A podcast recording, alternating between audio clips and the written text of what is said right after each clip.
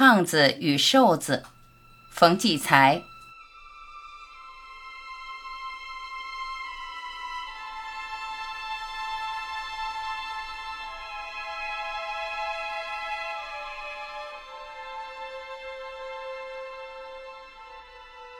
这城里，胖子和瘦子是一对朋友，一个胖得出奇，一个瘦的惊人。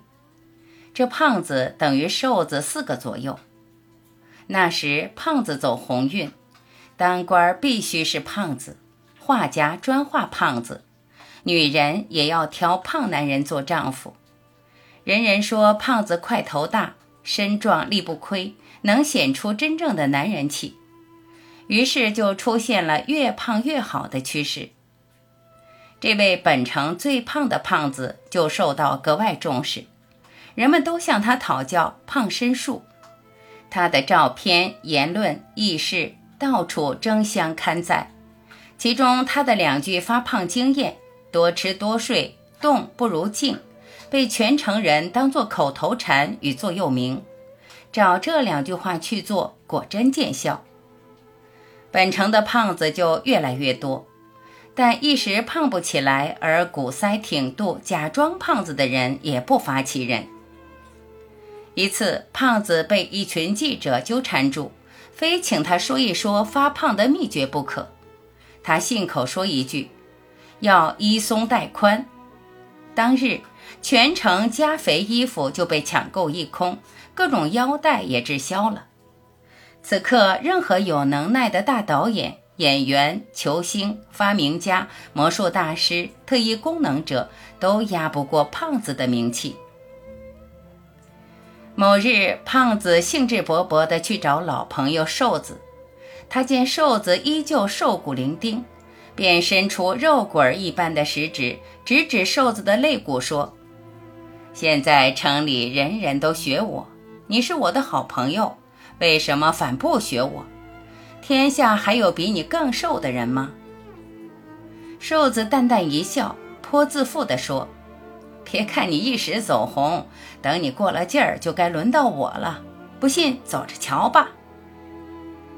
过了一年，真有了变化。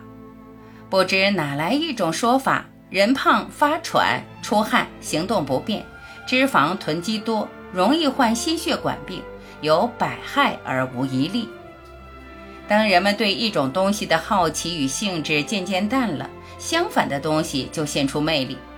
这说法即刻像一阵风吹遍全城，跟着有人在报纸上发表整版一篇文章，曰《瘦子好》。文章阳瘦易胖，议论周密又十分有理。他说，瘦子灵便，体轻，占用空间小，心脏负担也小，不易患心血管病。据统计，长寿的人中，百分之九十八是瘦子。百分之一是不胖不瘦的，只有百分之一是胖子。看来胖子长命纯属偶然。自此，人们又开始关心瘦身法了。那个一直被世人遗忘的瘦子，终于被人们当做一件稀世的宝贝发现了。瘦子的经验刚好与胖子的相反。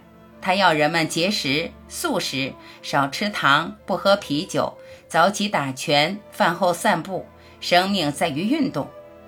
于是，原先写文章称颂胖子的那些人，又笔锋一转，纷纷撰文引经据典，有理有据，证实瘦子的经验如何宝贵、可靠和正确。瘦子像片羽毛，一阵风上了天。他的照片、轶事、经验、趣闻、言论、访问记、报告文学，像漫天飞花，风靡一时。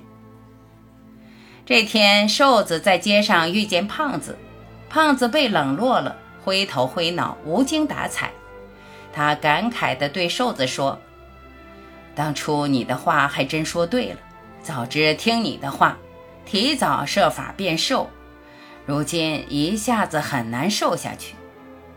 瘦子听了，摇了摇他干树枝般的手指，说：“不，你应该保持这样，说不定哪天又实行胖子了。”